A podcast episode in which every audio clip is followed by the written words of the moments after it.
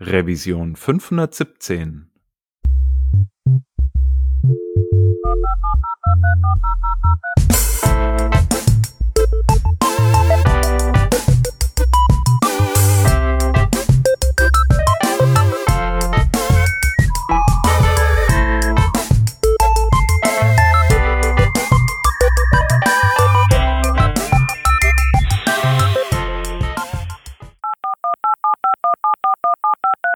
Diese Revision von Working Draft wird euch präsentiert von Lemon Markets.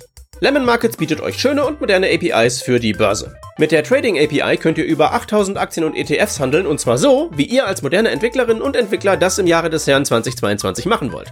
Ihr wollt nicht irgendwelche Legacy-Datenformate aus diversen windigen Quellen manuell zusammentragen. Nee, nee, nee. Ihr wollt Lemon Markets haben. Einfach über die REST API einen Request absetzen, die JSON-Antwort anschauen und fertig ist der Trade. Das Ganze wird natürlich über lizenzierte Partner ordnungsgemäß abgewickelt und kommt mit einer eingebauten Test-API daher. Mit der Paper-Trading-Umgebung könnt ihr ohne jedes Risiko eure ausprogrammierten Börsenstrategien testen, bevor ihr sie auf die Welt loslasst. Und auch für Marktdaten hat Lemon Markets eine API. Egal ob ihr Echtzeitdaten oder historische Daten haben wollt, mit Lemon Markets ist jede Information immer nur einen Request entfernt. Also steigt doch direkt ein. Alle Infos, um sofort mit Lemon Markets loszulegen, findet ihr unter lemon.markets. Schöne neue Top-Level-Domain, deswegen nochmal zum Mitschreiben: lemon.markets. Wir danken Lemon Markets für die Unterstützung von dieser Revision von Working Draft. Hallo und herzlich willkommen zur Revision 517 vom Working Draft. Wir sind heute zu dritt, da ist dabei der Shep. Hallo. Ich bin der Hans und wir haben uns wieder einen Gast dazu geholt. Das ist der Daniel. Hi Daniel, grüß dich. Hallo. Schön, dass du mit dabei bist. Daniel Wensch ist heute zu Gast bei uns und äh, wir wollen mal über das Thema Statamic sprechen. Äh, Statamic ist ein CMS. Wir kommen gleich dazu, was genau von CMS und was das Besondere, äh, besonders macht. Aber vielleicht, Daniel, kannst du uns vorher einmal ein bisschen über dich erzählen. Wer bist du? Wo kommst du her? Was machst du so?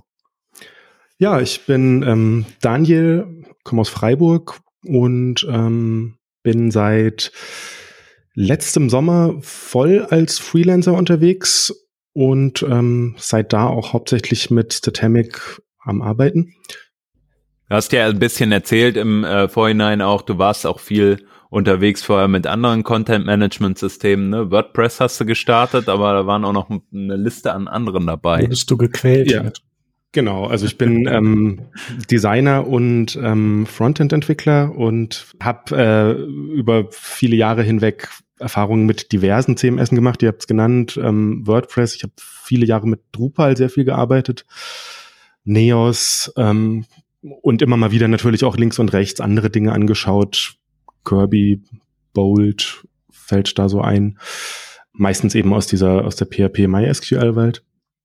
Und hab, äh, vor anderthalb Jahren oder so ähm, bin, ist mir das Titanic über den Weg gelaufen. Und das war ziemlich lieber auf den ersten Blick. Und seit, ähm, wie gesagt, der vollständigen Selbstständigkeit eigentlich nur noch damit gearbeitet ähm, und wenig Lust auf andere Sachen. Ja.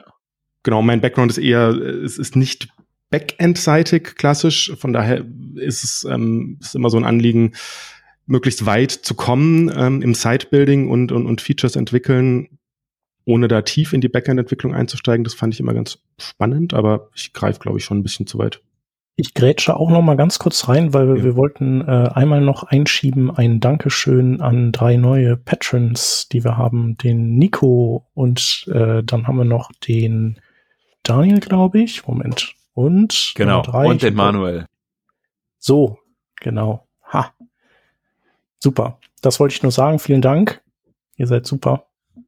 Danke, dass ihr uns unterstützt. Perfekt. Und jetzt kann es mit dem Thema weitergehen. So machen wir das. Äh, danke, Shep, ähm, auf jeden Fall für den, für den Einschub und Daniel, dir vor allem für die, die Vorstellung. Ich glaube, ähm, was man auf jeden Fall schon äh, heraushört, ist einfach dein ähm, weiter äh, ja, Erfahrungshorizont, gerade was Content-Management-Systeme und den Umgang äh, damit anbelangt. Wir haben ja auch die ein oder andere Sendung zu den Systemen, die du genannt hast, schon gemacht, sei es jetzt zu Neos oder ähnlichen. Was so ein bisschen überraschend war für mich, ist wirklich generell das Thema Statamic, weil ich noch nie damit in Berührung gekommen bin. Ich glaube, Shep, du hattest aber gesagt, du hattest irgendwie schon mal irgendwann äh, deine Fühler danach ausgestreckt. Du bist ja auch, sage ich mal, mit der PHP-Entwicklung nicht ganz so äh, unbedarft, ne? Ja, genau. Ich überlege auch, ob das, ob ich eventuell dem Daniel auf, äh, also ich folge dir auf Twitter, ob das irgendwie über dich auch kam, aber es ist auf jeden Fall schon eine ganze Weile her. Ist und genau, ich bin ja auch ein großer Fan, also ich mag auch, also ich bin ja auch so jemand, der seinen Schwerpunkt so mehr im Frontend hat und ich mag es halt eben nicht, wenn ein Content-Management-System mir im Weg steht und irgendwie Dinge, die eigentlich einfach sein sollten, zu bauen, weil ich eben eigentlich wüsste, wenn ich es jetzt quasi statisch bauen würde, wie das ginge, wenn die mir dann im Weg stehen und Dinge unnötig verkomplizieren. Und äh, das habe ich bei ganz vielen, meistens eben datenbankgetriebenen PHP-CMS erlebt und ähm, ja, ich bin dann, also ich glaube, vor zehn Jahren ist es, ist, also Statemic ist ja anscheinend auch schon zehn Jahre alt, also so ja. lange kenne ich es noch nicht. Ähm, Kirby ist ja auch zehn Jahre alt, ist auch ein Flatfile CMS, ähm, hat also so viel Überschneidungspunkte mit Statemic und wurde ja auch von einem Designer letztendlich entwickelt. Und das ist dann auch so mein, äh, das CMS gewesen, das ich persönlich am angenehmsten fand, das ich mir dann rausgepickt habe, wenn ich ein CMS brauchte, ähm, wo ich frei im Gestalten bin. Aber ich sehe halt in Statemic, wenn ich jetzt noch mal so drüber schaue, total viele dieser Dinge und vielleicht auch noch ein bisschen mehr. Und was für Statemic ja auch spricht, ähm, das habe ich jetzt quasi über äh, den Gast, den wir letzte Woche da hatten. Der arbeitet oder hat viel gemacht für den Spiegel auch in der Vergangenheit. Und der sagte, der Spiegel nutzt Statemic auch als CMS, was ich echt total spannend finde. Das ist tatsächlich äh, so Flaggschiff-Aushängeschild, ähm, äh, dass, dass der Spiegel ankam. Ich glaube, da war es noch zu Zeiten von frühem Statemic 2 und die tatsächlich das Statemic Core Team, glaube ich, eingeladen haben nach Hamburg und die dachten sich schon, also die wussten gar nicht, was der Spiegel ist und haben dann irgendwie gemerkt, so, oh ja, ist doch ein größeres Ding in Deutschland. Und die dachten eigentlich, die wollen den irgendwas pitchen, das sie in mehr in Richtung das, was der Spiegel braucht, entwickeln sollen. Und dann war aber so, nee, nee, wir, wir benutzen schon Statamic ähm, und wir haben hier so da und da weitergedacht so und wollen gerne irgendwie äh, mithelfen. Und äh, genau, also so wie ich es verstanden habe, benutzen sie es hauptsächlich als, als Oberfläche, als Redaktionsoberfläche eben und haben da aber noch einen ganzen Haufen anderer äh, komplexer Sachen hinten dran getackert natürlich. Aber ja. das spricht auch schon ganz gut in die, Ein also es ist wahnsinnig schön bei Statamic, dass die Needs von drei Seiten im Prinzip abgedeckt werden. Also dass eben nicht nur die Developer Experience richtig, äh, richtig Spaß macht, sondern dass auch auf der reduktionellen Seite man richtig gut so Backends strukturieren kann, die na, bedarfsorientiert, sage ich mal, sind und, und einfach zu bedienen sind, intuitiv, viel mit Drag and Drop. Und auf der dritten Seite die Designer, also dass es relativ nahtlos geht, wenn man möchte, auch schon im Browser zu designen, durch ein echt schönen, äh, schönes Standard-Setup schon von, von Webpack Mix und, und wenn man sowieso in so einem Tailwind Alpine Stack unterwegs ist, dann läuft das alles schon out of the box, ohne dass man sich irgendwie äh, groß mit einer Webpack-Config rumärgern muss und kann halt loslegen und hat sein Live, sein Live-Hot-Reloading einfach schon funktionsfähig. Genau. Und kann da Content-Typen und, und Fieldsets zusammenzimmern und sieht quasi live, wie sich's ändert. Mhm. Das heißt aber bei Statamic ist es tatsächlich so, wir reden nicht von einem Headless CMS, was ja jetzt irgendwie so in den letzten Jahren immer wieder auch ähm, auftaucht. Ne? Ich selber habe jetzt äh, sehr viel Erfahrung auch in dem Bereich gesammelt, sondern wir reden schon von einem, sagen wir mal, klassisch ist so, so, so ein, weiß ich nicht, ob das das richtige Wort ist, aber praktisch einer Backend-Oberfläche ähm, sowie dann dem, dem daraus sich ergebenden Frontend, was man ähm, sozusagen ähnlich wie bei WordPress sehr, sehr embedded hat in das CMS. Ist das richtig? Jein. Also du kannst es so verwenden, wie es wie es kommt und ähm, es hat auch eine eigene Template-Engine dabei, die heißt Antlers. Ähm, du kannst es so verwenden. Du kannst aber auch, aus der Laravel-Welt kennt man Blade als Template-Sprache, kann man auch verwenden. Und es ist auch möglich, es headless zu betreiben. Da kann ich leider jetzt nicht so viel zu erzählen, weil ich es noch nie gemacht habe, aber es ist definitiv möglich, es komplett decoupled zu nutzen als reines Backend. Und äh, die andere Variante, die vielleicht auch noch interessant ist, ist es auch möglich, es als Static Site Generator zu benutzen. Also es gibt so ein, so ein offizielles Zusatzpackage, mit dem man alles, was man sich da so mit den normalen Templates zusammenbaut, als eine Static Site rausklopfen und zu Netlify oder sonst was halt deployen kann. Hm. Du sagtest ja auch schon, äh, der Name ist ja auch von statischen Dateien sozusagen beeinflusst. Ne? Also Static und Dynamic, so ist es dieser, dieses Wortspiel. Ähm, genau, die Verbindung von beidem. Und wenn ich mich nicht ganz falsch erinnere, hat sich auch relativ ähnlich wie Kirby entwickelt. Ich meine, Kirby war ja auch anfangs komplett ohne Panel, also ohne, ohne Redaktionsoberfläche, äh, sondern nur ein paar PHP-Skripts, die die Markdown-Dateien verwurstet haben. Und ich meine, die erste Version von, von Statamic hat auch so ähnlich funktioniert. Bin mir aber jetzt nicht ganz sicher, das war noch lange vor meiner Statamic-Zeit. Genau. Äh, wenn wir jetzt, wir reden jetzt von Flatfile-System schon die ganze Zeit. Ich weiß gar nicht, ob wir es anfangs mal eingangs erwähnt hatten. Also Statamic arbeitet prinzipiell komplett mit dateibasiert. Das heißt, alle Konfigurationen, die du machst, sind in YAML-Dateien hinterlegt und Content ist in der Regel in Markdown-Dateien hinterlegt, die aber auch eigentlich nur eine Markdown-Extension haben und auch ganz viel strukturierte Daten in einer YAML-Struktur dann eigentlich ablegen. Es ist aber auch möglich, wenn man das möchte, eine Datenbank zu benutzen, wahlweise um beispielsweise User in eine Datenbank zu legen und oder um Collections in eine Datenbank zu legen und aus der zu lesen.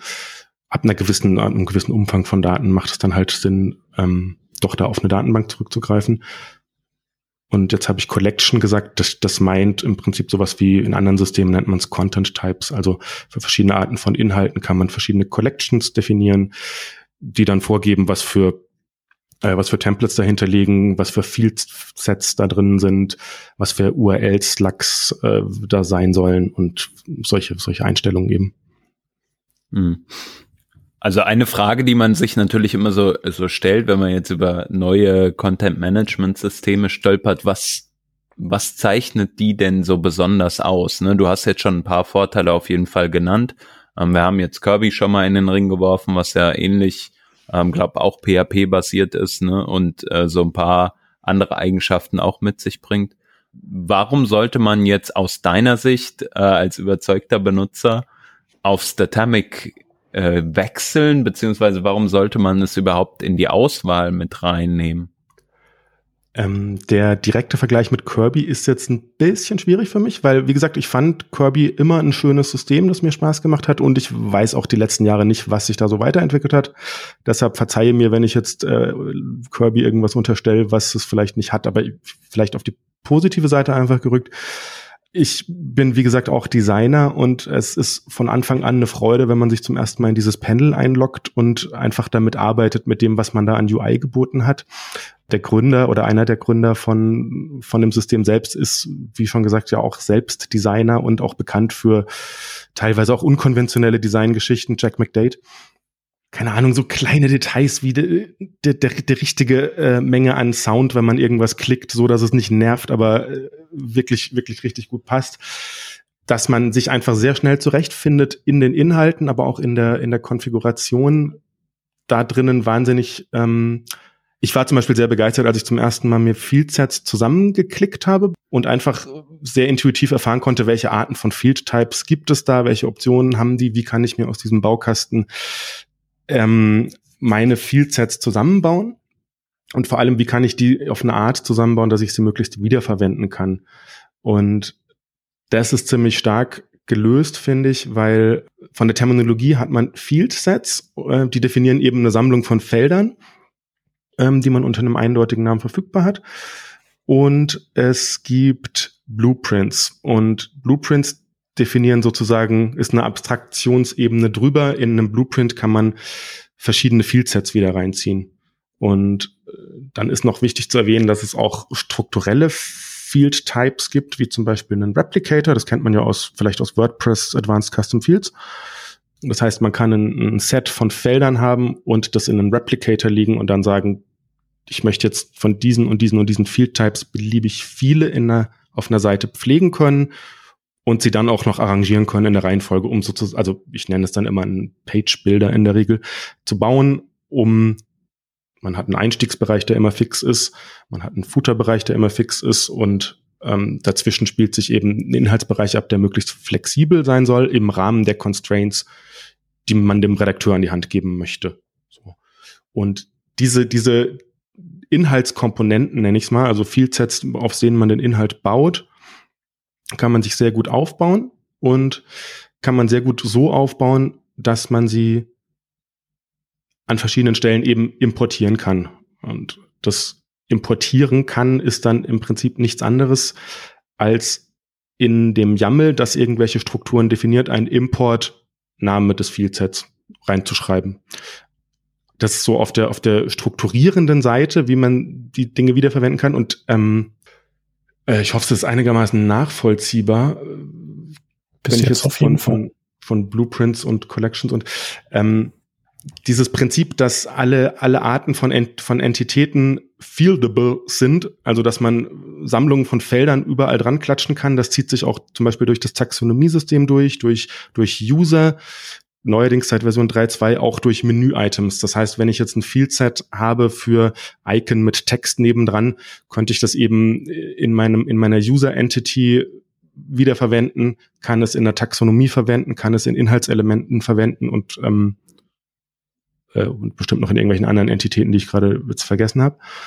Und kann auch auf der Template-Seite ähm, super problemlos Partials an allen Stellen einfach mit einem Partial-Tag und dem Namen des Partials nutzen und wieder wiederverwenden. Und achso, ich habe es nicht äh, erwähnt, aber ich bin seit seit frühesten Zeiten großer Tailwind-Fan und da ist es ja wahnsinnig wichtig, Abstraktionsebenen sich zu schaffen auf der Template-Seite.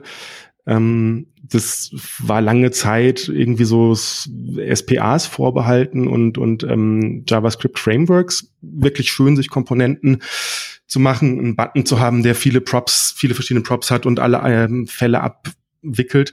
Und das, was ich aus Vue sehr mochte immer, nämlich äh, mir so meine, meine äh, Content-Elemente möglichst flexibel wiederverwertbar aufzubauen. Das ermöglicht Antlers eigentlich auch ziemlich gut. Das wird mit dem nächsten Update nochmal deutlich besser. Da wird es dann auch Named Slots geben. Bisher gibt es zwei Slots, aber eben nur einen. Ähm, Was sind Slots?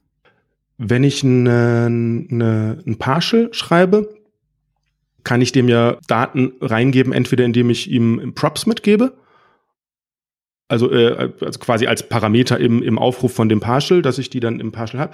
Ähm, für größere Blöcke von, von Markup, aber ist es ja unpraktisch, das Markup über, über, eine, über ein Argument an das Partial zu übergeben. Und deshalb kann man Partials in Statamic auf zwei Arten nutzen. Also man kann entweder einfach nur mit einem Partial-Tag sagen, das ist ein Partial und dem will ich vielleicht noch ein Title reingeben, dann reicht das Partial und Title equals Title. ABC, ja. Lustigerweise auch mit einer View-ähnlichen Syntax, mit, wo man mit einem Doppelpunkt deklariert, dass eine Variable folgt und nicht ein statischer String. Ähm, also da kommt man auch von der View-Welt her irgendwie ganz, ganz nett zurecht. Und äh, das andere ist eben, ich kann aber dieses Partial Tag auch öffnend und schließend machen, also mit einem Slash Partial. Und was da drinnen dann eingerückt steht an beliebigem HTML, äh, darauf habe ich Zugriff in dem in der Partial-Datei selbst unter einer Variablen sozusagen. Mhm. Okay. Also du könntest eine Card-Komponente definieren, die hat einen Prop für einen Titel und ein Bild oder eine Bild-URL. Und was dann in dem, in dem im Bereich unter dem Bild ist, das ist ja oft verschieden irgendwie, da willst du mal noch ein, eine Adresse oder was auch immer. Ähm, das könnte ein Slot sein, so dass wenn du die Cards verwendest, du sagst, hier ist meine Card, hier geht die Card auf, die hat Prop, Title, Hallo und Image, Bild mit URL, bla bla. Und da rein schreibe ich dann HTML mit irgendwelchen anderen Werten mhm. in den, in den Körper sozusagen zwischen den öffnenden mhm. und schließenden Partial Tags. So eine Art Nesting von Komponenten könnte man damit vielleicht betreiben oder ähnliches. Ganz genau, ganz genau. Ähm, das finde ich auch dann also super interessant, ne? Weil was ich jetzt so als erstes im Kopf habe, wäre so, hm, wie gehe ich denn eigentlich aus dem Frontend an die Sache ran? Und was ich total, also wenn ich jetzt irgendwie mir meine Website zusammenbauen möchte, ne, statisches Blog, sagen wir einfach mal. Was ich schon total interessant fand, was du gesagt hast, ähm, du hast die Möglichkeit, äh, komponentenbasiert halt die Sachen zu bauen. Du lebst, legst dir die auf eine Abstraktionsebene, sei es jetzt eine Card sozusagen als Teaser ne, für deinen äh, Content, den du irgendwie in deinem Blog anzeigen möchtest. Und ähm, wie passiert dann das Rendering? Also musst du sozusagen dann, also passiert das immer automatisiert oder sagt man einfach, man baut diese Komponente, die man sozusagen im Frontend hat, bindet man die direkt dann an diese Collection äh, im Backend an und dann sagst du nur noch, render mir jetzt hier die Collection und die weiß dann automatisiert schon, wie das gerendert wird? Oder ist es wirklich tatsächlich eher sozusagen prozedural, sagst du halt hier vor, loop mir mal über meine Collection und äh, gib dann die, die entsprechenden äh, Teaser aus. Ich hoffe, das war verständlich und man konnte verfolgen, was ich meine. Ich, ich, ich versuche mal drauf zu antworten und du fragst einfach nochmal, äh, wenn es nicht so war. Ich, ja. ich glaube, ich antworte einfach mal mit einem Beispiel von diesem ähm, genannten Page-Bilder. Das ist, ist relativ simpel. Du hast einen, eine Collection, nennen wir sie Page, das ist die Standard-Collection, die man immer mal hat. Und in der Page, der gibst du ein, ein, ein Field Title, gut, das ist standardmäßig da, und du gibst ihr vielleicht noch ein Feld Subline. Und das sind einfach nur statische Textfelder. Und dann gibst du ihr einen Repeater oder, Entschuldigung, einen Replicator Field. Und in diesem Replicator Field importierst du, hast du Sets, in die du Field Sets importierst mit verschiedenen Sachen. Da kannst du ähm, einen Rich-Text-Artikel drin haben, da kannst du, was weiß ich, eine, eine Bildergalerie definierst du dir. So. Das sorgt dafür, dass wenn du eine Page anlegst, du den Titel und die Subline fix ausfüllst und dann beliebig viele Bilder-Galleries und Rich-Texte mhm. pflegen kannst. Und dann hast du ein Template für deinen, deine, deine, also Ganz genau ist es für deinen Blueprint von der Page Collection, weil du kannst auch mehrere Blueprints pro Collection haben. Das heißt, du könntest für deine Page verschiedene Felder Sammlungen definieren, je nachdem, also da nochmal eine Unterscheidung machen, ohne eine eigene neue Collection zu definieren. Aber bleiben wir mal dabei, ähm, du hast ein Template für diese spezielle Collection und in der renderst du hier Variable Title, Variable Subline und dann hast du den Replicator, da machst du an den, das Tag von dem Replicator auf und zu und dazwischen sagst du, importiere mir hier Partials für mhm. slash Variable Field Type in irgendeinem Ordner und in dem Ordner legst du dann unter dem Namen des Field Types die Templates für deine Komponenten ab. Also wenn ich dann praktisch über dieses, ich sag mal, über die Liste, über das Array an Komponenten, die da drin liegen, iteriere, dann passiert das halt wie eine Art Switch-Case-Anweisung, dass dann automatisiert die äh, Partials jeweils ausgewählt werden, um deine Bildergalerie, hattest du genannt, genau oder einen Rich Text zu matchen. Genau. Ähm, genau, was ich vielleicht hätte sagen sollen, ist, ähm, die meisten Felder, die eine Array-artige Struktur haben in Statamic, die kannst du, da musst du gar nicht erst irgendwelche Loops anfangen, explizit in der Template-Sprache, sondern du machst dieses Tag, was die Array-Daten enthält, auf, kannst dann in dem Tag drin auf die Variablen dieses Arrays zugreifen und machst das Tag wieder zu und das Iterieren passiert automatisch. Mhm. Also du musst dir gar keinen, gar keinen For-Loop schreiben, sondern ähm, ja, machst Tag auf, Tag zu und da drin ist dann, ist dann der Inhalt. Ja. Ja, das macht es natürlich unheimlich leicht, sozusagen auf diese äh, Struktur, die du praktisch im Backend mit den verschiedenen Feldern und, und Subkomponenten oder ähm, Subcollection, na, das ist wahrscheinlich nicht der korrekte Ausdruck, äh, Subtypen sozusagen, die du dir reingezogen hast oder Ausprägungen eines Typen äh, zuzugreifen auf jeden Fall im Frontend. Also man es, äh, man erspart sich wahrscheinlich ein bisschen Boilerplate-Code dann äh, beim Schreiben des Templates, könnte ich mir vorstellen. Ja, auf jeden Fall. Und die Tatsache, dass alles im Endeffekt die ganzen Felddefinitionen einfach YAML auf der Platte sind, ist es halt auch super mhm. einfach, ohne das UI sich Dinge, Strukturen zu übernehmen oder eben deine eigenen Boilerplates von anderen Projekten wieder mitzunehmen und, und so Geschichten. Ja.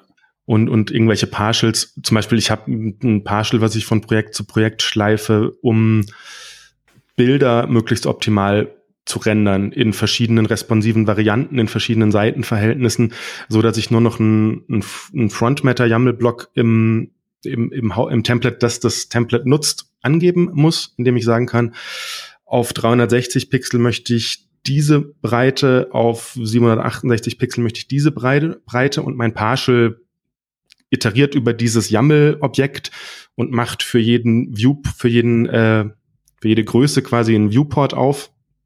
Also ein Picture Tag, in dem halt die, die, die Sources je Viewport sind und croppt das Ganze auch noch unter Berücksichtigung des in Statamic im UI gesetzten Fokuspunkts, was total cool ist, weil die haben ein richtig gutes ähm, UI dafür, dass du in der Asset-Bibliothek äh, sagen kannst, in diesem Bild ist dieser Punkt hier das Wichtigste oder der Kopf. Und an jeder Stelle, an der du dieses Bild benutzt, kannst du im Template entscheiden, ob du jetzt quasi nur proportional skalieren möchtest oder ob du scalen und croppen möchtest. Und das passiert ja normalerweise aus dem Zentrum und schneidet unter Umständen dann den Kopf ab, wenn der halt nicht im Zentrum vom Bild ist und äh, kannst dann sagen, ich möchte jetzt den Scale und Crop aber um diesen Fokuspunkt, der im UI gesetzt wurde, machen und äh, und ich krieg dann diese ganze diesen ganzen Rattenschwanz an an Größen für verschiedene Viewports gerendert, zugeschnitten auf den richtigen Fokuspunkt und auch noch in der WebP-Variante ähm, mit dem Fallback des Originalformats. Und wenn man sowas mal versucht hat mit WordPress zu machen, dann ist es halt die also für mich war es die totale Erleuchtung, wie einfach es geht, wirklich die optimalen Größen und Formate auszuspielen, die der Redakteur oder die Redakteurin auch nur einmal wirklich in, im, im Backend definieren ähm, muss. Also zu sagen, was ist hier wichtig und ähm, dann ist in der Teaser-Übersicht ein Quadrat und in, in, auf, der, auf der Detailseite ist ein großes Hero-Format und es ist immer genau on point ähm, auf das Relevante zugeschnitten.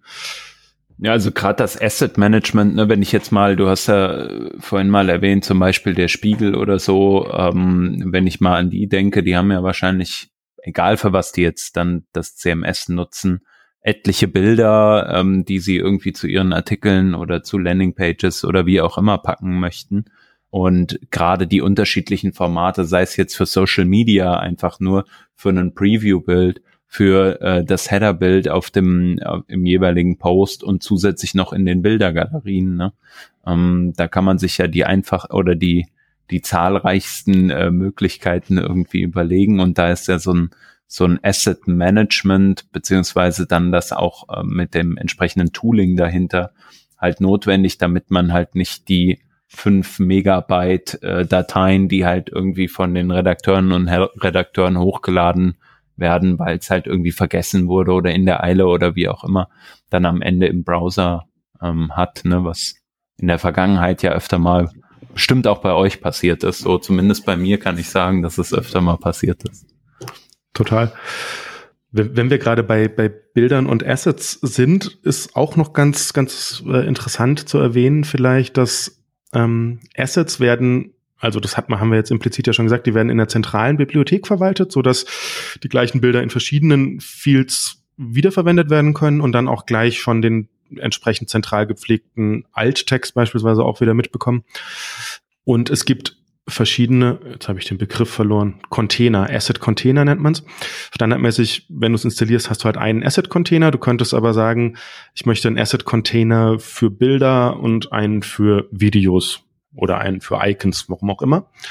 Das könnte von daher sinnvoll sein, weil ein Asset-Container ist standardmäßig zwar ein lokaler Ordner auf der Festplatte, muss es aber nicht sein. Also ein Asset-Container könnte auch ein S3-Bucket sein. Und so könnte man sagen, man möchte seine Bilder von der Festplatte eben ausliefern, aber Videos oder größeren Kram möchte man dann lieber auslagern und gar nicht äh, auf der eigenen Festplatte halten, sondern eben in einem S3-Bucket. Was auch aus der Hinsicht natürlich schick ist, da Statamic, wie gesagt, Flat-File ist, also auch der Content Flat-Files sind. Wenn man da anfängt, irgendwie riesig Videos hochzuladen, muss man sich ja überlegen, was man mit Git machen will. Will man die dann da exkludieren oder will man LFS verwenden oder was auch immer? Da wäre es dann schlau, so ganz große Sachen einfach komplett wegzuhaben. Hm. Um, ähm, Vielleicht ist das ein guter äh, Zeitpunkt, mal einen Abstecher zu machen, über das Thema Hosting im Allgemeinen zu sprechen. Hm, genau, du sagtest ja schon, ja, wir haben jetzt beispielsweise die Möglichkeit, irgendwie unsere Assets halt irgendwie in einen, äh, in einen S3-Bucket zu legen und es von da zu serven oder ähnliches. Ist es denn so, dass man grundsätzlich äh, praktisch dann einen PHP-Service sozusagen irgendwo launchen muss äh, auf dem eigenen Server, damit man darauf zugreifen kann oder ähm, es ist auch möglich, dass beispielsweise, ich weiß nicht, wie das bei PHP ist, gibt es da sowas wie so, äh, weiß ich nicht, Serverless Functions, die man dann haben kann. Ähm, oder wie ist das mit statischen Files, die zu serven praktisch? Also erstmal, ich weiß bis heute leider nicht, was Serverless Functions sind. Ähm, das, ist, das ist genau wie Kubernetes. Äh, das ist eigentlich das, was PHP ja immer schon war. Ja. Ähm, Ach so, weil PHP eh nur den Prozess abarbeitet bei Aufruf, der sozusagen genau, ist ja eigentlich äh, auch angefragt wird. Genau, Anfrage kommt, ich wache auf, arbeite ein Programm ab und dann bin ich wieder weg. So und persistiere nichts. Ich weiß gar nicht, ob wir es anfangs erwähnt hatten überhaupt, dass äh, Statamic, das war glaube ich nur im Vorgespräch, dass Statamic eine auf Laravel aufbaut. Sprich, Statamic ist ein Laravel-Package und kann auch, also ist damit von den Anforderungen her im Prinzip wie, wie von, von so ziemlich jeder anderen Laravel-Anwendung erstmal. Und kann auch ähm, in eine bestehende Laravel-Anwendung installiert werden, was es natürlich auch ganz interessant macht für, für bestehende Anwendungen. Aber zurück zum Hosting. Da gibt es ja aus der Laravel-Welt ganz spannende Lösungen, wie zum Beispiel, also ich selbst benutze Laravel, äh, Laravel Forge. Das ist ein Online-Dienst von dem äh, Gründer und, und Hauptentwickler von Laravel selbst. Äh, das könnte man, glaube ich, am ehesten als Provisioning as a Service bezeichnen. Also da hast du einen Account, der kostet monatlich nicht viel. Und dem Account gibst du Zugriff auf, auf ein VPS oder auf irgendwelche Server. Und ähm, da gibt es ein paar Serveranbieter, die haben sogar eine API-Schnittstelle, beispielsweise die, die Hetzner Clouds gehen, gehen sehr gut damit oder auch DigitalOcean. Oder man kann auch x-beliebige mit einem SSH-Zugang, äh, wenn man denen einen Root-Zugriff gibt, dann provisioniert der dir angeblich auch diesen Server. Das, da habe ich keine Erfahrung mit. Ich benutze es in der Konstellation Forge mit, mit einem Hetzner, mit einer Hetzner VPS. Und das geht es so einfach, dass man in Forge, wenn die API-Credentials da sind, sagen kann, leg mir einen VPS von dem und dem Größ Größentyp an und fünf Minuten später hat man eben den konfigurierten VPS, ähm, der so konfiguriert ist, dass, dass Laravel gut drauf läuft, dass Redis schon installiert ist und dass man einen Deploy-Branch festlegen kann, wenn in den gepusht wird, wird ein Deploy Deployment ausgeführt. Es ist ein, ein Deployment-Skript schon so halb blanko, was auf Laravel ausgerichtet ist drin, indem man noch ein paar Commands für äh, zum beispielsweise Clearen vom Statamic ähm, Cache einfügt und solche Geschichten. Und dann läuft's einfach. Ähm, und lokal, auf der lokalen Seite braucht man natürlich entsprechend auch einen Webserver und PHP. Also ich bin da seit seit längerer Zeit, also sogar schon vor Laravel mit, mit Laravel Valet unterwegs, weil das auf Mac ein sehr schlankes ähm, Ding ist, was dir ähm, Nginx, PHP, DNS-Mask installiert und im Prinzip dafür sorgt, dass du einen www-Ordner hast und wenn du in dem einen neuen Ordner anlegst, ähm, wird der unter Ordnernamen.test dir gesurft und PHP interpretiert und also ein neues Statamic-Projekt beispielsweise anzulegen, ist, ist einfach ein entweder mit Composer direkt oder mit einem CLI-Tool, was Statamic mitbringt. Also du kannst einfach ein ähm, Statamic New Projektname in den Ordner und bist eigentlich up and running, indem du den Ordner im Namen im Browser öffnest. Also auf jeden Fall beim Hosting vielleicht nochmal ganz kurz dazu ähm, die Empfehlung sozusagen auf so Laravel äh, spezifische Lösungen zu gehen, weil einem das natürlich super äh, viel Arbeit abnimmt, ne? wie du eben schon sagtest. Äh, CI/CD-Pipeline ist einfach da. Ähm, aber wenn ich wollte, könnte ich auch einfach sagen, okay, ich mache das alles selbst und habe halt meinen, keine Ahnung, AWS Cloud oder GCP oder whatever dahinter und dann baue ich mir das halt äh, selber auf, muss halt nur PHP drauflaufen. Genau, es muss PHP drauflaufen. Ähm, G äh, nee, eben nicht GD, also Image Magic wäre empfehlenswert, dann geht das mit den Bildern deutlich schneller. Mhm. Ähm, aber sonst, ich glaube, sind, mir sind keine absurden Anforderungen jetzt irgendwie bekannt mhm. ähm, oder untergekommen. Es ja. ist wirklich nett, wenn man Redis zur Verfügung noch hat. Das ähm, sei vielleicht noch erwähnt. Statamic, ah, haben wir auch noch nicht erwähnt. Statamic ist, ist ja jetzt ähm, nicht pauschal free to use, sondern ist kommerzielle Software. Ist zwar Open Source, aber ist, wird kommerziell vertrieben und macht ein bisschen Unterscheidung zwischen Statamic Core und Statamic Pro. Und mhm. wenn du ähm, Statamic Core kann man kostenlos benutzen, hat ein paar Einschränkungen, unter anderem keine Git-Integration vom von der Redaktionsoberfläche und auch äh, nur einen User und kein, kein Rechtesystem. Das heißt, so Single Dev, der kommt auch schon relativ weit mit dem, mit dem kostenlosen Core. Ähm, wenn man Kunden drauf loslassen will und nicht möchte, dass die da mit Admin-Zugängen irgendwie was kaputt machen, empfiehlt sich auf jeden Fall Pro und auch sonst ja, ist es total empfehlenswert. Aber worauf ich raus wollte, ist, in, in Pro hat man eben auch die Git-Integration und kann sagen, bei jeder Content-Änderung im Backend soll ein Git-Commit erzeugt werden und wahlweise auch direkt ins Repo gepusht. Und das kann natürlich, wenn man viel speichert oder wenn sogar mehrere Redakteure viel speichern, das ganze Ding ziemlich ausbremsen. Und da kann man relativ simpel, wenn man Redis eben hat, das Ganze auf den Queue werfen lassen und sagen, das soll nur alle 15, 15 Minuten passieren.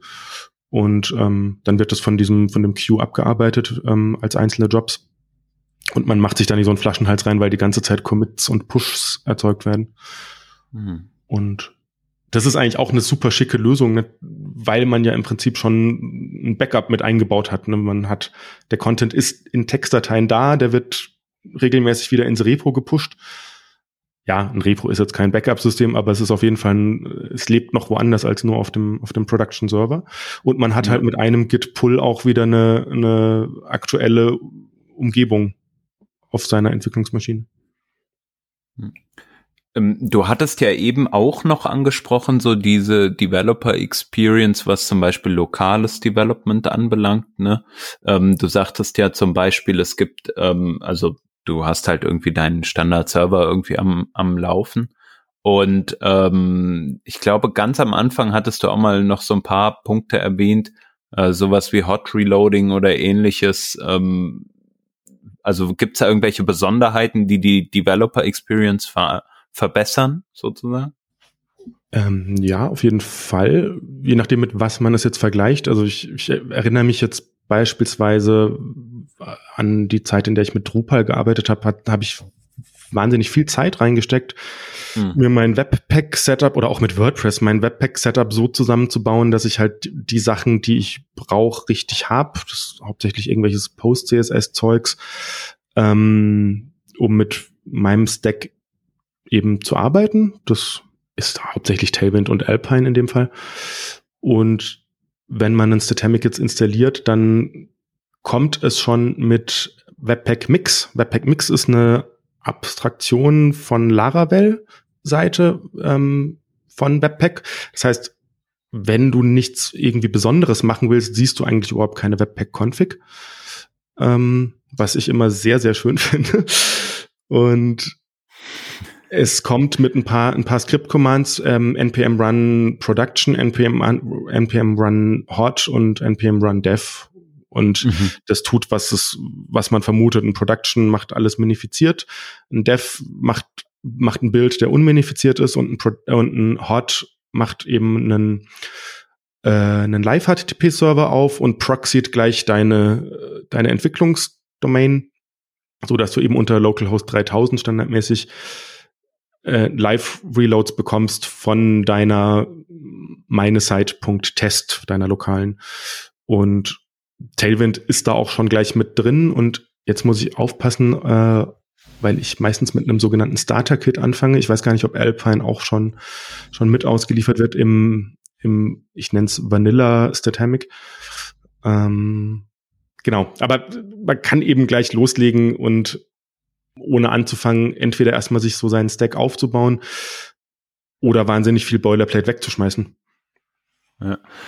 Und was ich eben äh, sehr interessant fand äh, von dem, was du gesagt hast, ist nämlich das Thema Starter Kit. Ne? Also ich bin jetzt viel mit äh, React auch jahrelang unterwegs gewesen. Dann hat man irgendwie hier ähm, Create React App, das gibt's ja bei Vue oder anderen äh, Frameworks ja. auch, ne? Oder man hat dann irgendwie hier Next.js und oder Next oder wie auch immer und dann äh, äh, nutzt man diese Sachen. Äh, wie ist das denn sozusagen mit so einem Starter-Kit dann, da ist dann schon einiges wie jetzt Alpine dabei oder ähm, was verwendest du da immer? Ja, ähm, also zunächst mal Definition von einem Starter-Kit ist vielleicht erstmal ganz interessant. Das handhabt ja jedes System irgendwie ein bisschen anders. In Statamic ist ein Starter-Kit kann ziemlich viel sein. Es ist eine Installation von Statamic, die kann alles Mögliche mitbringen. Also die genannten Blueprints, Fieldsets, Collections, kann aber auch irgendwelche Frontend-Assets mitbringen, kann Command-Line-Befehle mitbringen und der, das Ziel von einem, von einem Starter-Kit kann sein, dass es dir vereinfacht, deine Custom-Entwicklung zu machen. Oder es gibt auch Starter-Kits, die richten sich an jemanden, der will einfach nur irgendwie schnell einen Blog aufsetzen und, und schreiben und gar nicht irgendwie eine, eine Seite entwickeln. Da geht es in ganz viele verschiedene Richtungen. Und aber das Grundprinzip ist, dass du einmal damit eben startest und danach jegliche Dependencies upstream wieder weg sind zu diesem Starter-Kit. Also du kannst dann da drin rumwurschteln und damit machen, was du möchtest mit dem Code, den dein Starter-Kit mitbringt. Und da geht, also Nachteil ist natürlich, du kriegst damit auch keine Updates mehr, wenn der Starter-Kit weiterentwickelt wird. Ähm, aber du hast halt keine Abhängigkeiten geschaffen, die du dann irgendwie beachten musst.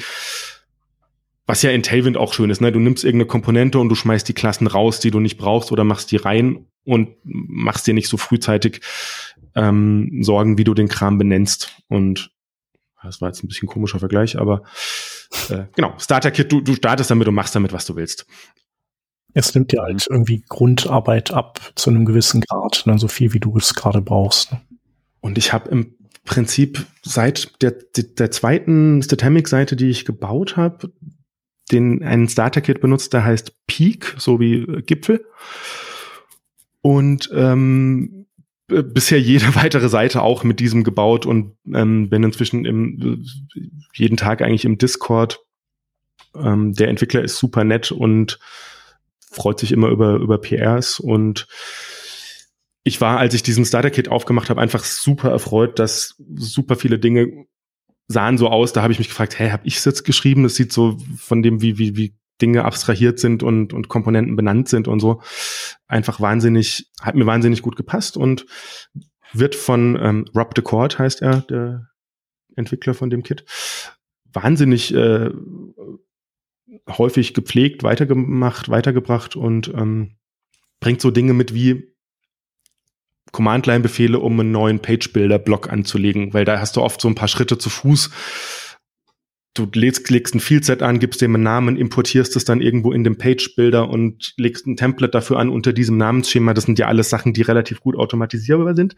Und da gibt's ähm, die Möglichkeiten, einfach so auf, auf äh, Command-Line mit, mit PHP dann die Befehle auszuführen, die dir diese wiederholten Schritte abnehmen, neue Collection anlegen, kriegst dann so in so einem, in so einem Terminal abgefragt, soll die nach Datum sortiert sein oder nach Alphabet oder bla bla bla, solche Geschichten und dann hast du es angelegt. Und das sind Sachen, die oft wahnsinnig fehleranfällig sind, wo man mal irgendwas ähm, vergisst oder, oder irgendwie falsch importiert und das ist da einfach weg und da ist es nochmal ein Schritt schneller, einfach so diese, diese Blöcke eben aufzubauen. Bringt ähm, einen wahnsinnig coolen Cookie-Manager-Krams mit, der dir quasi schon die Felder dann liefert, in Globals. Globals sollten wir noch erwähnen, wo du einfach noch deine Analytics-ID oder was eintragen kannst und ähm, das JavaScript in Alpine, also man findet sich dann zurecht, wenn man viel mit Alpine macht, so aufgebaut ist, dass eben GDPR-konform keine Cookies gesetzt werden, solange der Opt-in nicht stattgefunden hat und so ein Zeugs. Oder dass es, ähm, dass die, cool, dass es Partials gibt, SEO-Partials, die äh, dass du standardmäßig halt Felder dafür bereitgestellt hast an der richtigen Stelle, die, in, denen du einen Titel setzen kannst, der nur verwendet wird, wenn du ihn setzt und sonst nimmt's halt die, die Hauptheading und so ein Zeugs und, und ähm, Open Graph, Metadaten, Felder dafür, hm. ähm, Navigationen aufgebaut, sinnvoll. Und das ähm, ja smart. Vielleicht, sorry, wenn ich da ganz kurz rein rein ja, äh, springe. Ne?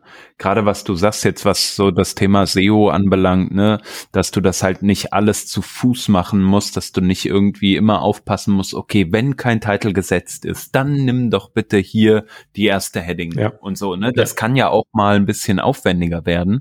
Äh, und wenn du sowas halt automatisiert schon hast und immer sozusagen logische Fallbacks vorhanden sind, das bringt halt un, ungemein viel. Also ich merke das immer, wenn ich an meiner eigenen Webseite mal irgendwie schraube und dann so, ah, jetzt hast du hier wieder vergessen und dann musst du ja eigentlich das äh, äh ja, übergeben. Total. Total. Und eben, und dann, dann machst du das auf. Also im, im Prinzip, um diese Starter-Kits richtig schätzen zu wissen, ist es am besten, man macht sich eine Vanilla-Installation, wenn man jetzt mal einsteigen möchte, und man macht sich nebendran äh, einfach eine, eine, eine Peak-Installation oder irgendeinen anderen Starter-Kit und dann sieht man es mal, weil wenn man direkt jetzt mit Peak anfängt, weil das toll klingt, ich finde es immer schwierig, wenn man nicht weiß, wo kommt was eigentlich her. Und hm. so, da kann man mal, ja, dann lernt man zu schätzen, was der Starter-Kit eigentlich mitbringt, alles.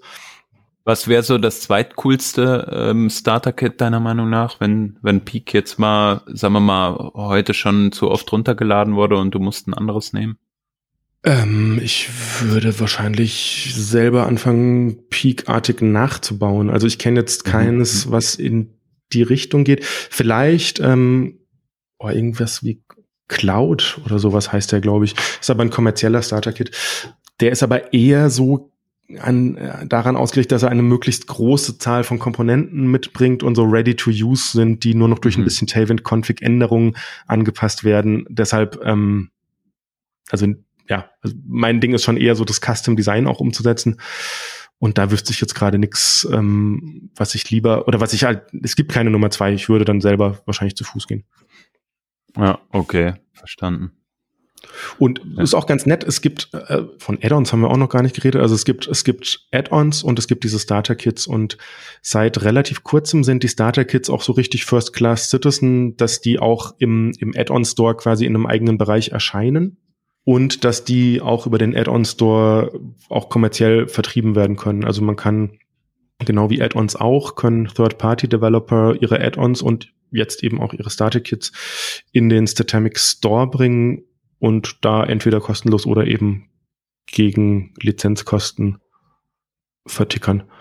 Ja.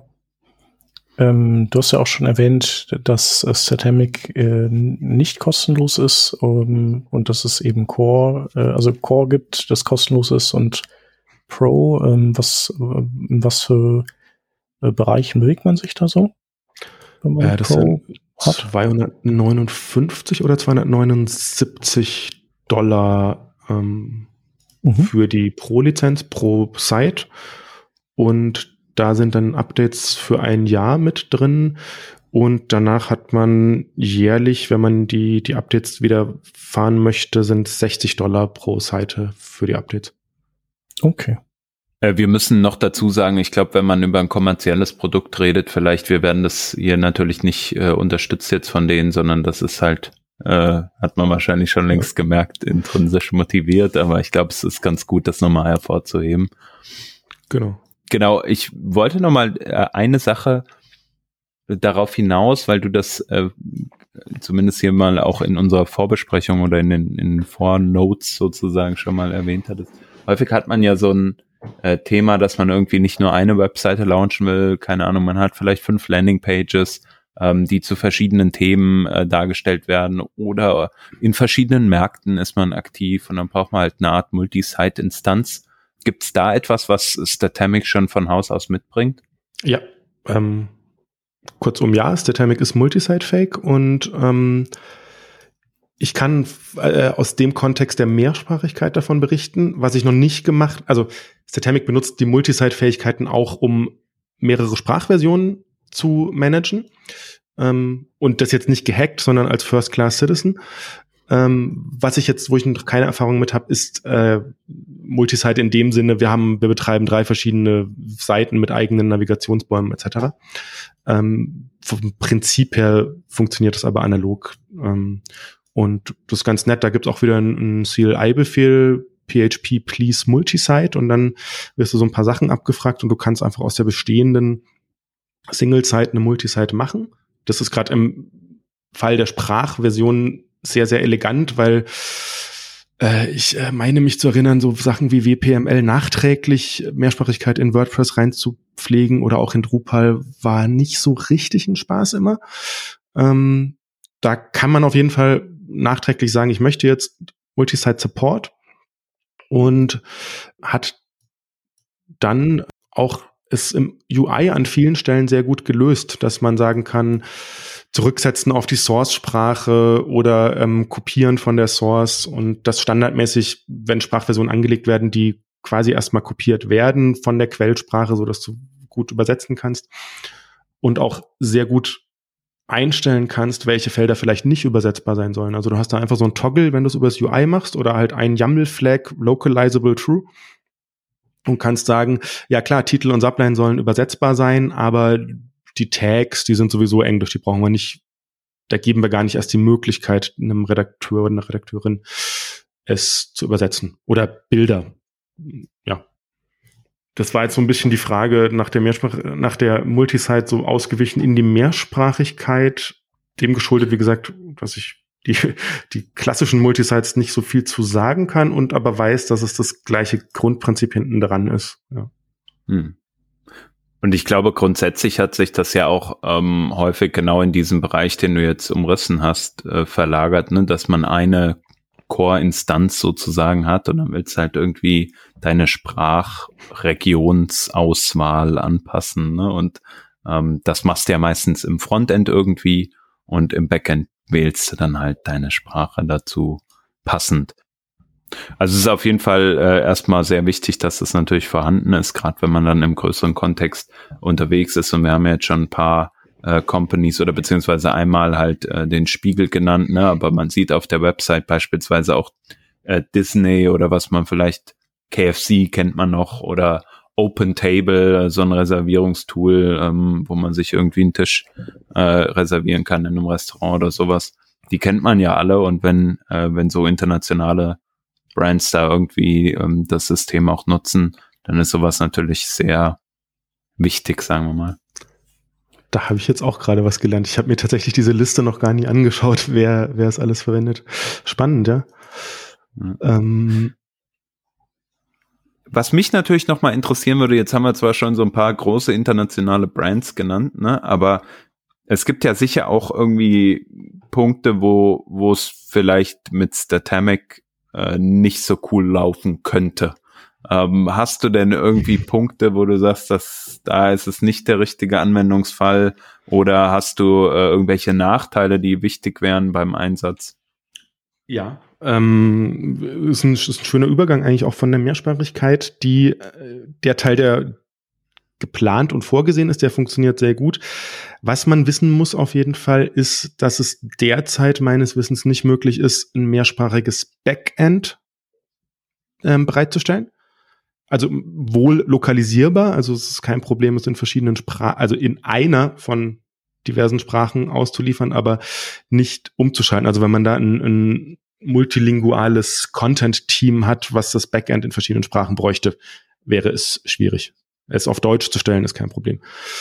Und an der Mehrsprachigkeit auch noch ein bisschen zu kritisieren ist, dass diese, diese Field Sets, die man sich zusammenbaut, schlägt in die gleiche Kerbe des Backend, der Backend-Lokalisierbarkeit, aber dass man die eben auch nicht, deren Labeling auch nicht gut übersetzen kann, was tricky werden kann, wenn man mehrsprachige Formlabels hat. Also es ist lösbar, aber es ist nicht so straightforward, wie man sich erwarten würde.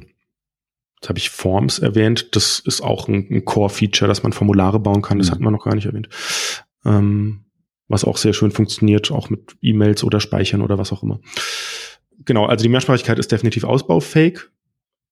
Eine Sache in dem Asset Handling, die mich irgendwie immer wieder überrascht und auch stört, ist, dass Dateinamen nicht, ich, ich habe mir notiert, nicht sanitized werden. Ich weiß nicht, äh, auf, auf XSS werden sie hoffentlich schon irgendwie überprüfen, aber es werden beispielsweise keine Sonderzeichen rausgestrippt oder Leerzeichen bleiben drin beim Upload. Das finde ich irgendwie ungewöhnlich und mhm. kann auch manchmal zu Überraschungen führen, wenn man RedakteurInnen nicht erklärt, dass die Dateien vorher besser umzubenennen sind. Das, das ist halt das Problem mit dem Filesystem dann, ne? wenn man da äh, irgendwie die Daten ablegt. Ich meine, dass man wegen Umlauten im Pfeilnamen Probleme hat, das ist ja hoffentlich, äh, also kann bestimmt immer noch auftreten, aber hoffentlich nicht mehr so häufig der Fall. Dennoch ist es halt trotzdem doof, wenn man es halt im Browser aufruft und du hast genau. halt die URL und da stehen halt die Leerzeichen drin und Prozent 20 oder wie Und ähm, das ist tatsächlich, ich hatte den Fall tatsächlich vor kurzem mal, dass es in einem Browser kein Problem war und in einem anderen dann eben äh, kein Bild angezeigt wurde tatsächlich. Ähm, mhm. Ja, das will man natürlich vermeiden. Und ja. wenn es stimmt, das wäre ja dann eigentlich, sage ich mal, da so ein Validator oder beziehungsweise Umschreibeskript zu haben. Das ist vielleicht noch ein ganz gutes Thema. Könnte man sowas einfach selber bauen? Ich wollte gerade sagen, jemand, der jetzt mehr Plan von, von PHP und Laravel hat, würde wahrscheinlich mir sagen, ja, schreib halt ein Punkt, Punkt, Punkt. Vermutlich schon. Also es gibt ein sehr florierendes oder was heißt sehr florierend, es gibt ein Add-on-Ökosystem mhm. und da, da gibt es einiges, aber da bin ich, kann ich leider nicht sagen, wo da die Grenzen sind. Aber Add-ons ist auch wieder ein schöner Übergang zu einem anderen Punkt. Was mir manchmal fehlt, ist eine schöne über eine, eine Commerce-Lösung, die mich wirklich überzeugt. Also wenn man sagen möchte, ich möchte hier irgendwie einen kleinen Shop betreiben oder irgendwelche digitalen Dokumente verkaufen oder so Geschichten oder Membership-Sachen. Ähm, da gibt's zwei, drei Add-ons, die auch kommerziell vertrieben werden allesamt und die habe ich mir neulich mal ähm, also die Add-ons, die es nur auf Statamic-Ebene machen, also die dann wirklich aus deiner Statamic-Seite einen Shop machen, angeschaut und die haben mich äh, beide nicht so wirklich überzeugt, an verschiedenen Ecken dann wieder. Und die andere Sache, die ich eigentlich ziemlich vielversprechend fand, aber im, dann doch in der Umsetzung ziemlich viele Probleme hatte, die, die es mir so ein bisschen madig gemacht haben, ist, es gibt eine eigentlich ganz schöne Shopify-Integration in Form von einem Add-on. Das Versprechen ist, finde ich, total cool. Pflegst Produkte komplett in Shopify. Das Add-on sorgt regelmäßig für eine Synchronisation und holt sämtliche Produkte in Statamic rein und speichert die dort in, in den eigenen Entitäten, also in Collections ähm, mit entsprechenden Taxonomien und dem ganzen Kram. Äh, sprich, du kannst deinen Shop dann komplett stylen mit den Mitteln, die du halt sowieso immer benutzt, um deine Seiten zu stylen und äh, hat auch ein, ein JavaScript-Card. Und erst wenn du, wenn du wirklich auf den Checkout gehst, gehst du dann halt raus zu Shopify und, und schließt da den, den Einkauf ab und hast das ganze Commerce-Handling schön von der Backe, sondern lässt es Shopify machen und das macht Shopify ja eigentlich ganz gut. Äh, der Teufel ist dann halt in Problemen bei der Synchronisierung manchmal, wenn dann irgendwie der, mhm. der Lagerbestand nicht stimmt oder so und man dann anfängt irgendwie das Add-on zu debuggen. Ähm, aber wenn das mal so rund läuft, wie es eigentlich sollte, dann ist das eigentlich eine ganz schicke Lösung, um äh, Commerce noch mit reinzubringen, ohne sich um den ganzen Business-Logik-Kram vom Commerce wirklich zu kümmern. Hm. Äh, ist auch nutzbar mit, ähm, mit der Light-Version von Shopify, was dann, wenn man nur mal ausprobieren möchte, ganz cool ist. Ähm, das ist äh, super versteckt im, in, in, im Shopify, in der Produktwelt, dass es da nicht mit dem 30 Dollar oder Euro Plan anfängt, sondern dass da so ein 9 Dollar Point of Sales Light Plan gibt, der eigentlich dafür gedacht ist, dass man irgend so ein Point of Sale Krams nur hat. Aber dieser Plan hat auch Zugriff auf die API und nichts anderes braucht man dann für diese Lösung. Das ist, ist ganz nett der wichtige Punkt. Also wenn du dir irgendwie dein zweites Zalando bauen möchtest, dann nimm vielleicht doch was anderes als dann diese Integration. Aber für, ähm, weiß ich nicht, du hast ein Buch oder zwei oder drei, was du irgendwie vertreiben möchtest oder vielleicht ein Merchandising-Shop, dafür ist es äh, durchaus sehr valide. Genau. Oder du hast jemand mit entsprechendem ähm, Laravel Backend Knowledge noch, der dann dabei ist, die Sachen zu fixen oder eben auch PRs mit reinzubringen. Ähm, ja, die Community darum ist immer ganz dankbar, aber ja, jetzt wirklich sich alleine drauf verlassen, wenn es das Hauptbusiness ist, kann ich meiner Erfahrung nach, ist es schwierig, ja. Ja, aber ich glaube, das ist ja auch äh, oft ein Problem. Also da ist der Temic ja nicht, steht ja nicht alleine mit dem Problem. Das ist ja, mhm. also immer wenn es um so Commerce-Dinge geht, die man versucht in klassische Content-Management-Systeme ranzuflanschen, da, da gibt es einfach Grenzen dann, ne? Ja. Und umgedreht ist es ja irgendwie genauso, ne? Also ich erinnere mich noch an meine Zeiten mit, mit äh, Magento, ähm, wo man dann auch, oder Magento, wie auch immer, wo man dann auch probiert hat, irgendwie noch seine Content-Seiten, die halt drumherum äh, irgendwie funktionieren sollen, dann auch noch da drin abbilden ja. wollte. Und dann ist man halt immer dazu übergegangen, irgendwie dann doch zwei Systeme zu haben, ne? was dann halt irgendwie total nervig ist oder dann hat man sich irgendwelche Module in Magento installiert, damit man da irgendwie den Content noch managen kann, was aber halt immer nicht so gut funktioniert hat. Und ja. ich finde, es spricht halt auch in einer modernen, äh, sagen wir mal, Frontend, äh, gerade wenn man dann ein größeres Projekt hat, ne, Multi-Frontend oder Micro-Frontend-Welt, äh, auch nichts dagegen, das halt wirklich äh, strikt zu trennen als Systeme.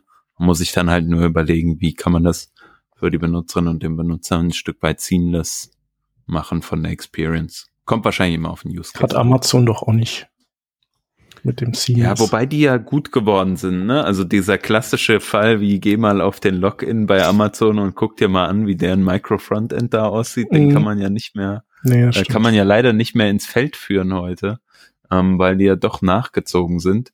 Ähm, aber ja, das ist trotzdem ein ein total valider Punkt. Das, es muss ja nicht alles immer gleich aussehen.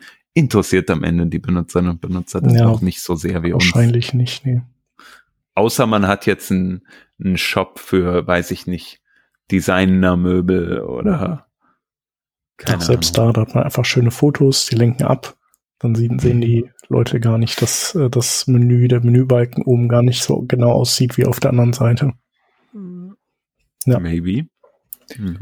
Mich würde noch eine Sache interessieren, wie ist das mit Suchfunktionen? Die gibt's wahrscheinlich und das sollte ja wahrscheinlich auch kein Problem sein, weil es ist ja eben nicht ganz statisch, sondern eben statemic, sozusagen statisch und dynamisch. Das heißt, ein PHP kann da auch äh, wahrscheinlich prima durch alle Markdown-Dateien durch äh, genau, da, ähm, da wird ein Index aufgebaut ähm, und der eben durchsucht.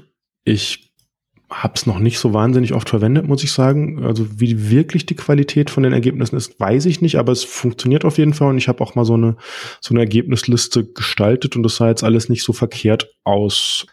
Ich weiß aber auch, dass ich meine, man kann auch so ein Zeugs wie Agolia dranhängen, wenn man das möchte. Ähm, gefährliches Halbwissen. Da ist ja der Hans ein großer Fan von. Mhm. Ja, ich bin, bin ein Freund äh, davon, das Problem Suche einfach wegzuschieben. Das Problem ist, dass du immer wieder damit konfrontiert werden wirst, ja, weil, ja. Ähm, weil du es nie hinbekommst, ohne richtig guten menschlichen Input und sei es von deinen Benutzerinnen und Benutzern, ähm, da irgendwie tolle Suchergebnisse an den Start zu bekommen. Wir müssen mal eine eigene Folge zum Thema Suche vielleicht machen, aber bei Algolia gibt es so AI-Features, die das so ein bisschen versuchen und je nachdem, wie deine Benutzer sich verhalten, das so äh, an den Start zu bekommen. Aber ein anderes ich, Mal. Ich muss auch revidieren. Ich bin mir gerade äh, kurz mal gegoogelt. Ich bin gar nicht sicher, ob, äh, ob ich gerade Quatsch gesagt habe, dass man das da einfach dran flanschen kann. Ja, ich weiß es einfach nicht. Vielleicht gibt es ja ein Modul dafür. Vielleicht dachte ich es auch, weil es Titanic selbst auf den Docs das verwendet. Ja, aber es gibt auf jeden Fall, es gibt eine Suche, die, mit der kann man erstmal starten. Ne? Und dann, genau. Ja. Ähm, und was es auch gibt, was wir noch nicht gesagt haben, ist, es gibt verschiedene Arten von Caching. Ähm, und wenn man möchte, kann man auch wirklich einen kompletten statischen Seitencache aktivieren. Dem vorangeschoben ist, ist out of the box schon echt gut schnell. Also es ist relativ easy, so 95 plus ähm, Lighthouse Scores out of the box zu haben.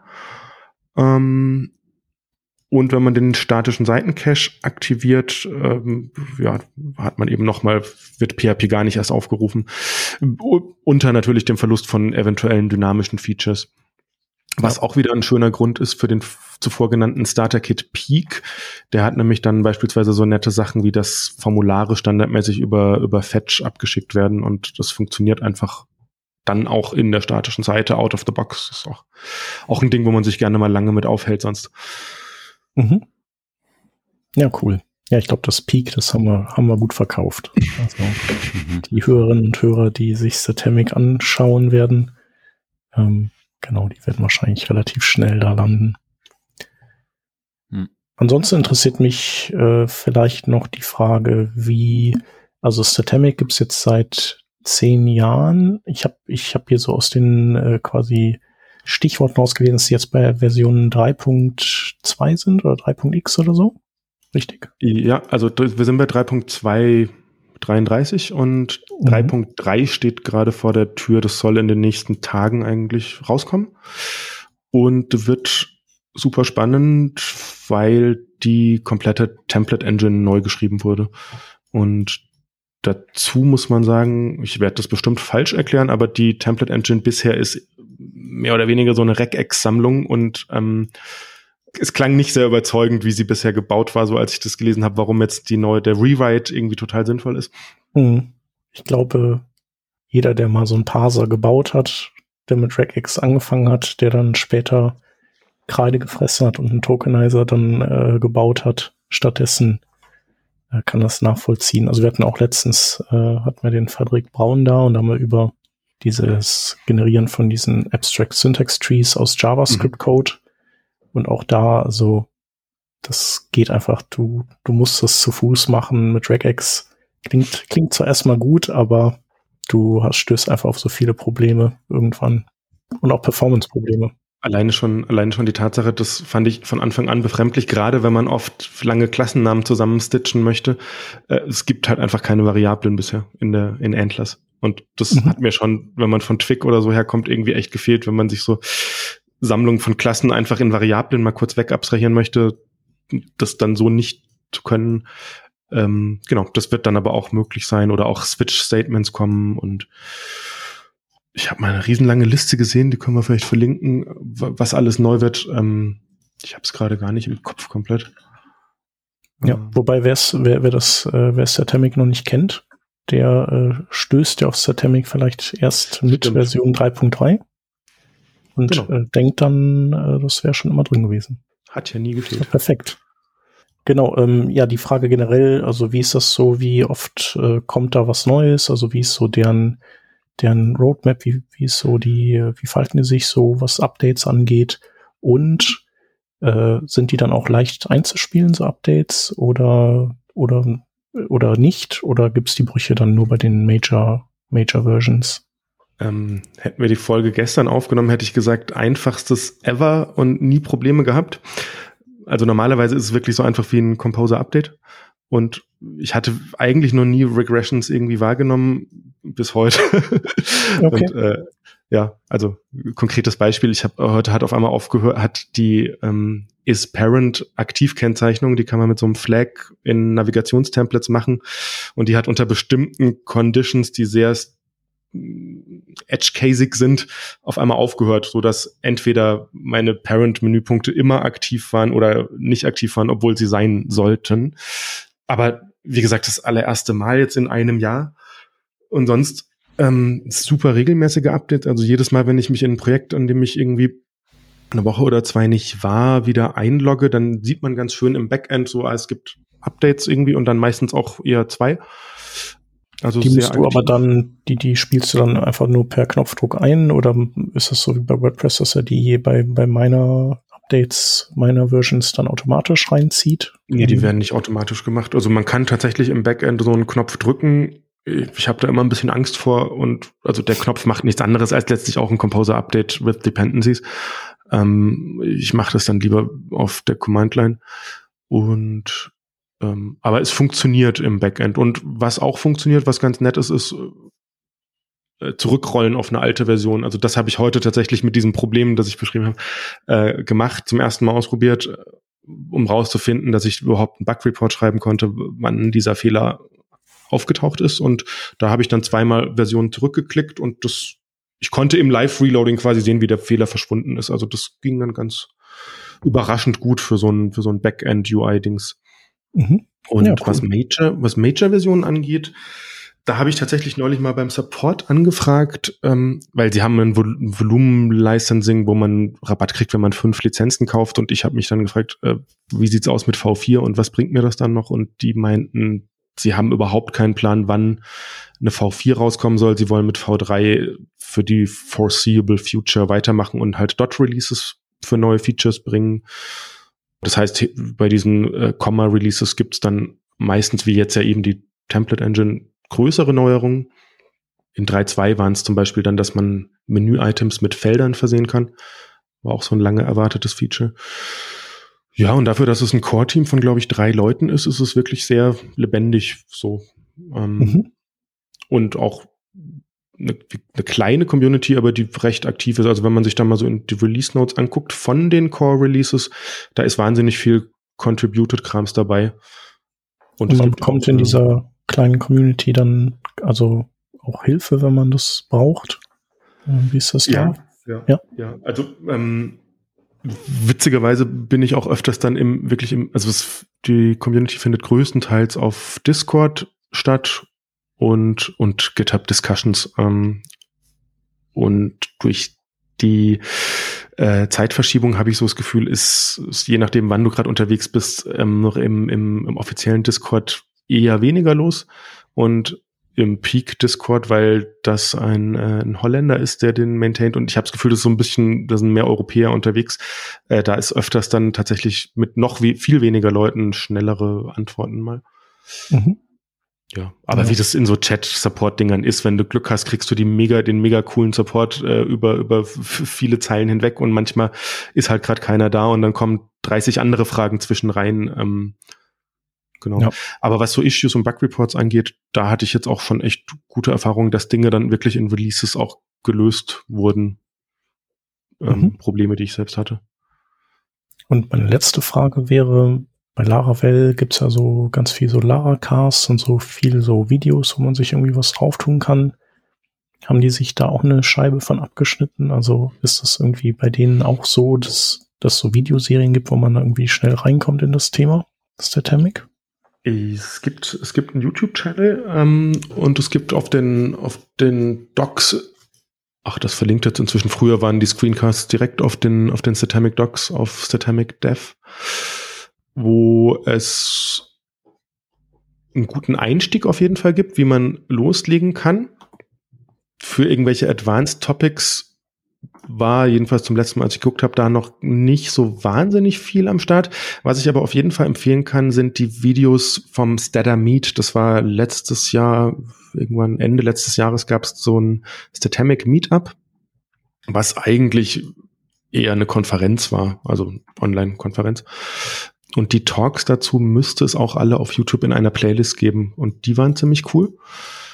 Und ähm, ich weiß, dass jemand aus der Community gerade dran arbeitet, ähm, einen bisschen advancederen Statamic-Kurs aufzunehmen und den dann irgendwie rauszubringen. Also das wird wahrscheinlich bestimmt noch eine Weile dauern, aber es gibt auf jeden Fall schon eine Landingpage dafür, die kann ich mal noch raussuchen.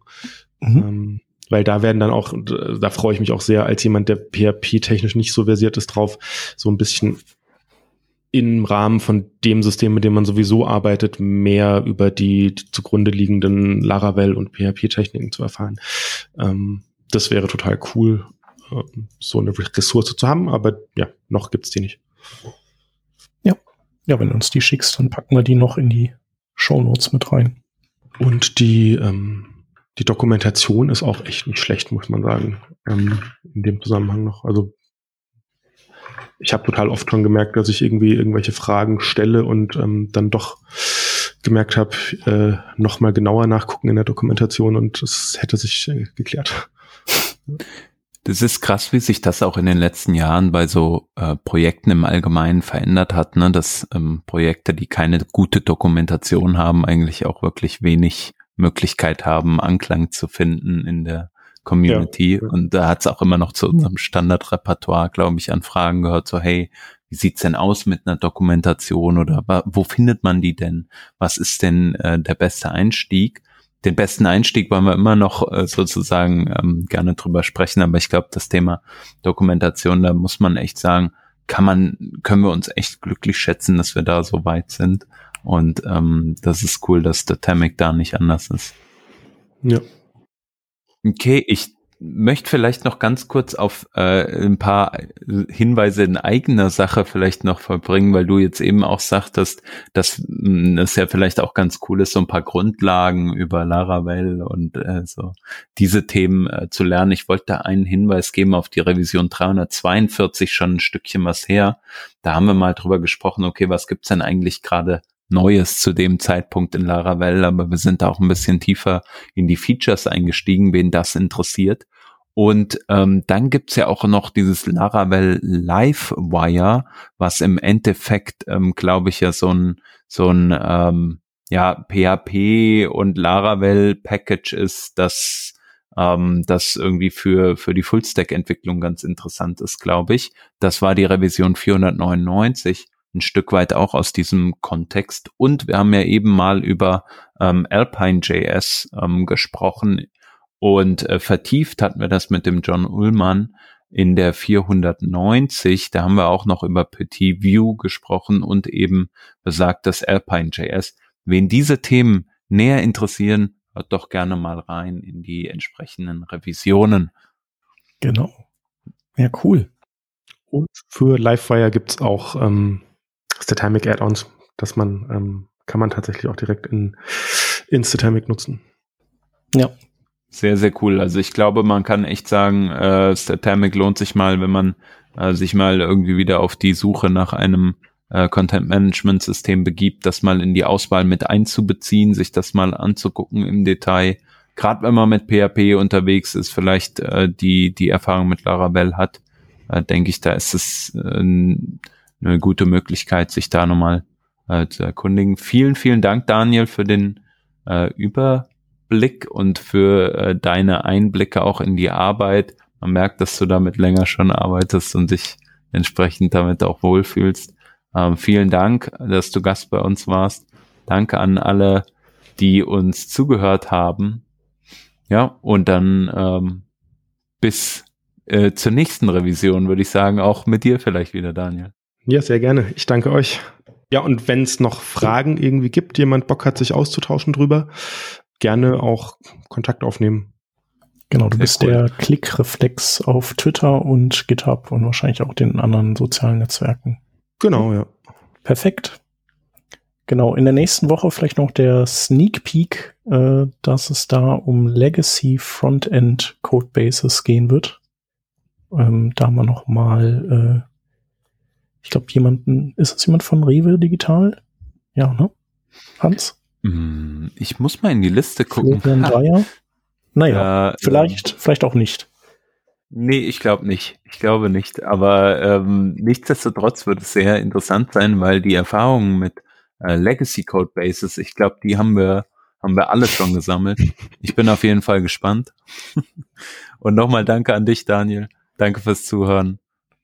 Macht's gut. Macht's gut. Tschüss. Ciao.